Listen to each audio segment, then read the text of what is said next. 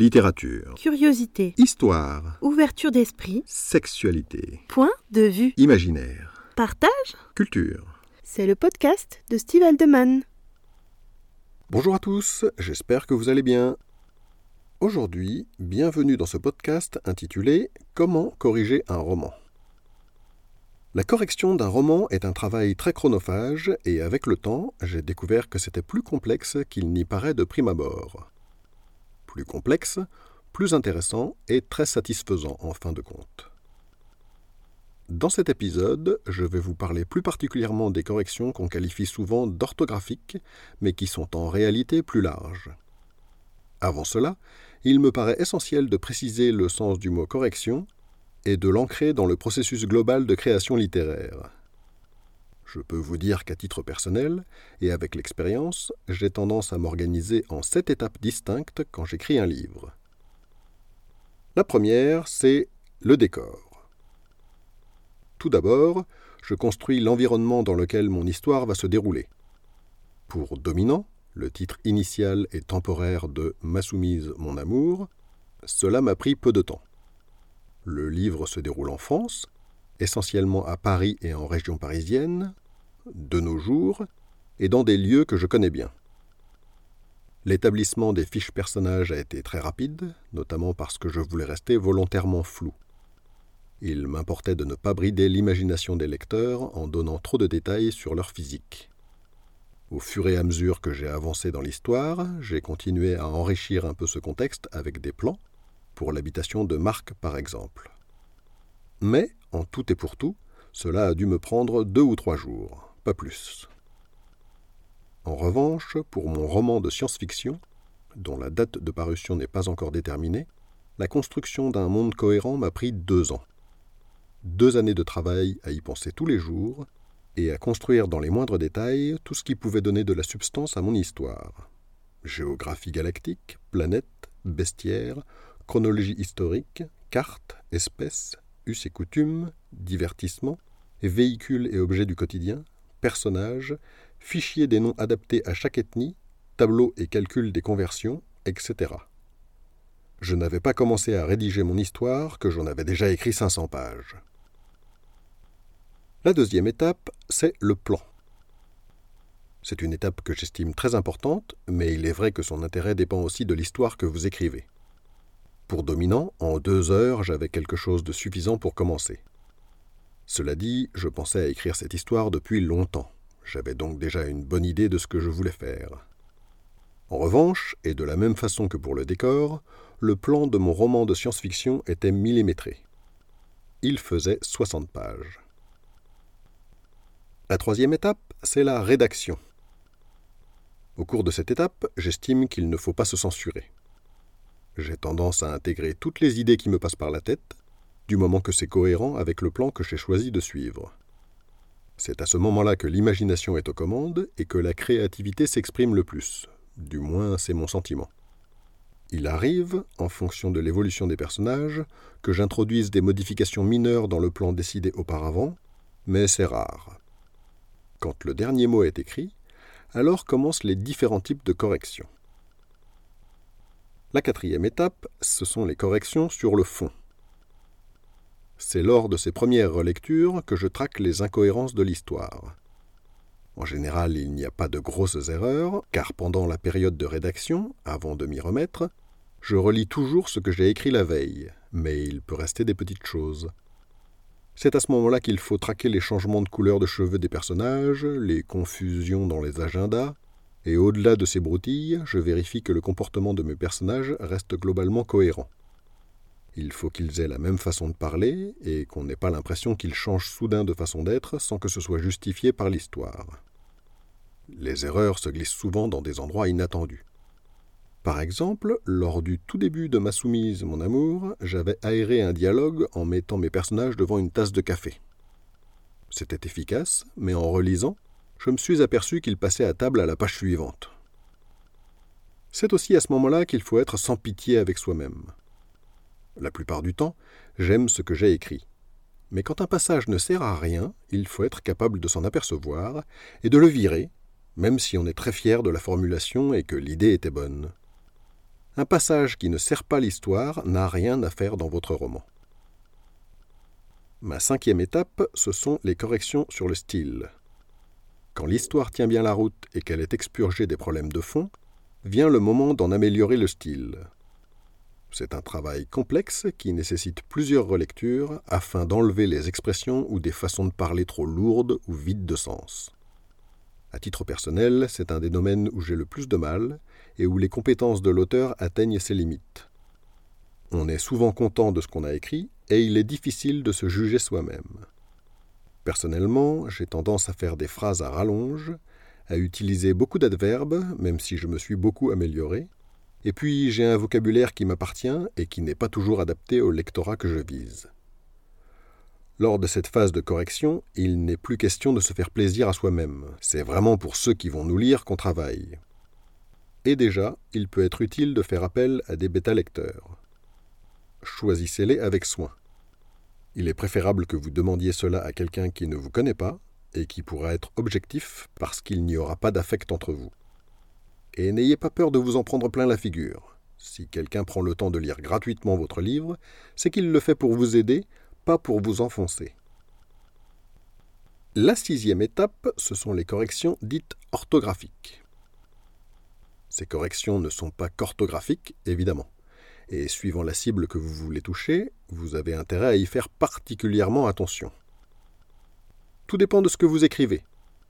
Si c'est de la poésie, des textes exigeants, des réflexions philosophiques ou un récit historique, il y a peu de chances qu'on vous pardonne une faute à chaque page. Et c'est là toute la difficulté.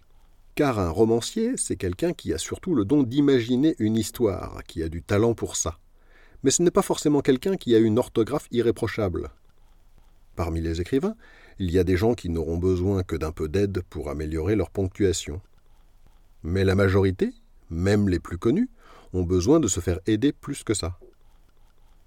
Personnellement, j'ai une bonne orthographe. Je ne suis pas irréprochable, bien sûr, mais j'ai beaucoup lu, et ça m'a aidé de ce point de vue.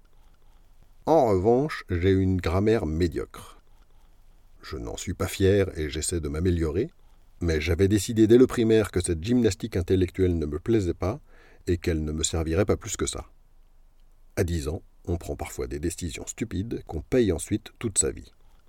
J'imagine que cela se voit dans les articles que je publie, car même si je me relis et que je sollicite de l'aide pour ça, je n'ai pas les ressources nécessaires pour m'y consacrer davantage. Il faudrait d'ailleurs que j'investisse dans un logiciel de correction grammaticale plus avancé. Je vais y penser. En revanche, il me paraissait impensable de publier un livre payant qui ne serait pas irréprochable de ce point de vue. J'ai donc fait le nécessaire, je vais en parler plus en détail un peu plus loin. La septième et dernière étape, ce sont les corrections de mise en page.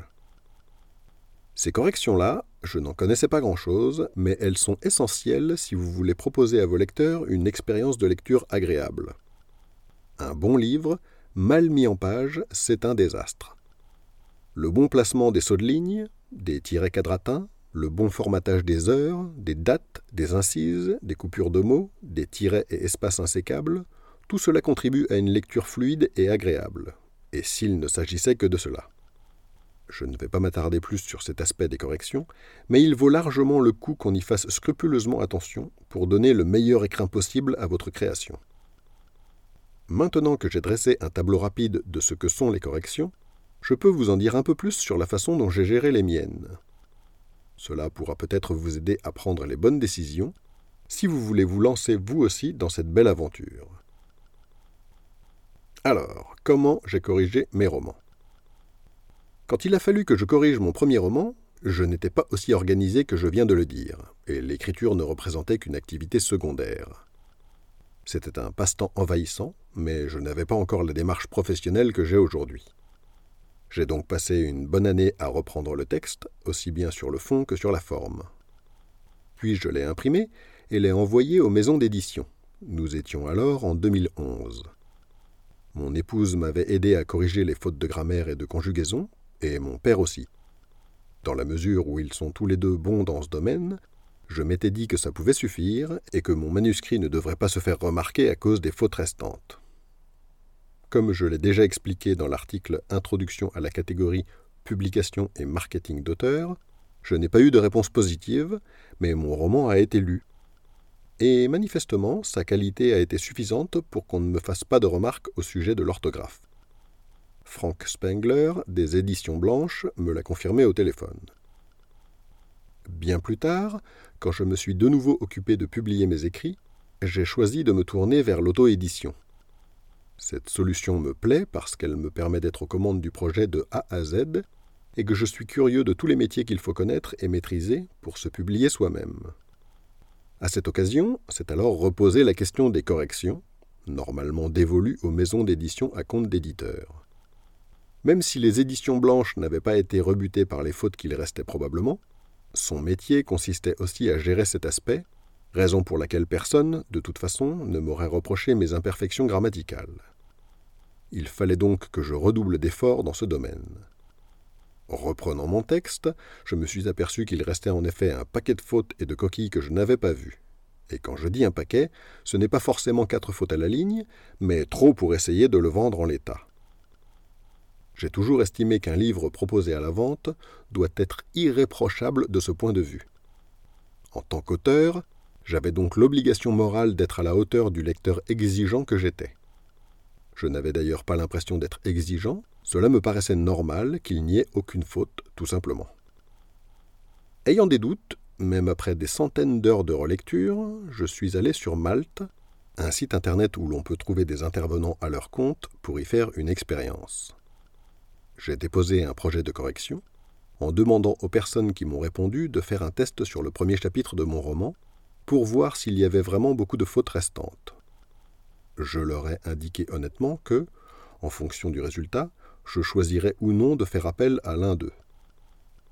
J'ai reçu une petite dizaine de réponses, avec des résultats variables, certains trouvant beaucoup plus de fautes et de coquilles que d'autres. Parmi les postulants, une personne en particulier m'a permis de me décider. Le professionnalisme de cette jeune femme, bluffant, m'a permis de comprendre plusieurs choses. D'abord, des fautes, il en reste dans tous les livres. Le but n'est pas de les éradiquer toutes, mais d'en laisser suffisamment peu pour que les gens ne les voient pas ou les excusent. Mon manuscrit, même si ce n'était pas un torchon, était bien trop imparfait, du moins à mon goût. Il fallait donc que je lui offre un lifting qui mette en valeur son histoire. Et surtout, j'ai compris qu'il est très difficile de corriger son livre soi-même, parce que c'est un métier à part entière. Cela demande une concentration dont je m'étais déjà aperçu, mais pas suffisamment. Quand je corrigeais mes écrits, j'avais déjà vu qu'au-delà des deux premières pages, ma concentration avait tendance à s'émousser, et progressivement la correction se transformait en lecture. Or, les deux tomes de Ma soumise, mon amour font presque 500 pages à quatre. Et puis, quand on lit un texte, ce dont on n'a pas conscience, c'est que l'on ne lit pas vraiment tous les mots. Notre cerveau a l'habitude de certaines tournures de phrases qu'il reconnaît ensuite sans se pencher sur chacune des lettres. Donc, vous pouvez parfaitement lire Je ne sais pas où tu en es à la place de Je en sais pas où tu en es et passer plusieurs fois sur cette phrase sans voir qu'un E et un N sont inversés. C'est d'autant plus vrai quand il s'agit d'un texte que vous connaissez par cœur, parce que vous l'avez écrit, et parce que vous l'avez déjà relu tant de fois. Cette correctrice m'a donc convaincu que je devais passer par un professionnel, mais ce n'était pas aussi simple à dire qu'à faire. Car passer par un pro, c'est devoir le payer.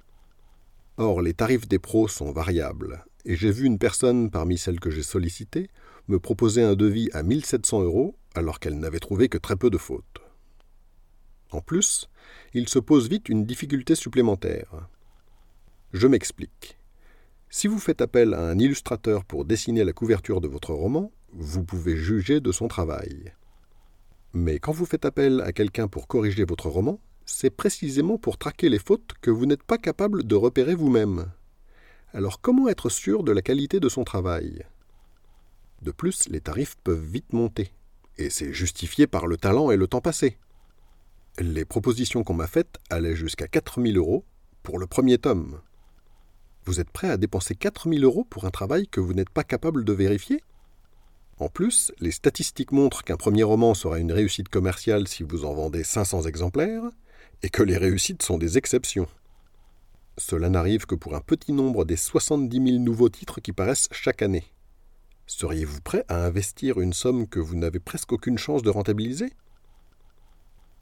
En fin de compte, j'ai fait un compromis et j'ai choisi d'investir malgré tout dans ma passion, convaincu que mon roman le valait. J'ai choisi une jeune correctrice très talentueuse qui est créditée sur chacun de mes livres, et je ne le regrette absolument pas. Elle a su me rassurer sur ses capacités, nettement au-dessus de la moyenne des correcteurs que j'ai sollicités, et l'avenir dira si j'ai une chance de récupérer mes billes. Afin de creuser ce sujet, je vous conseille deux vidéos, une de Christelle Lebailly, dont je vous ai déjà parlé. Je vous en propose également une autre de Michael Bieli. Il a un côté jeune qui fait son cinéma, et parfois c'est un peu agaçant, mais son expérience est très intéressante. Si par hasard certains d'entre vous voulaient contacter les deux correctrices que j'ai mentionnées, vous pouvez vous rendre sur mon site internet stevaldeman.com et m'envoyer un mail. Je leur transmettrai. Vous pouvez découvrir les liens en description pour approfondir les sujets dont j'ai parlé. Si vous avez écouté cet épisode en podcast, je vous invite à vous rendre sur mon site stevaldeman.com pour y trouver les liens en question, d'autres articles ainsi que les romans que j'ai écrits et ceux qui seront bientôt publiés. Je vous souhaite une excellente journée et à bientôt dans un prochain épisode.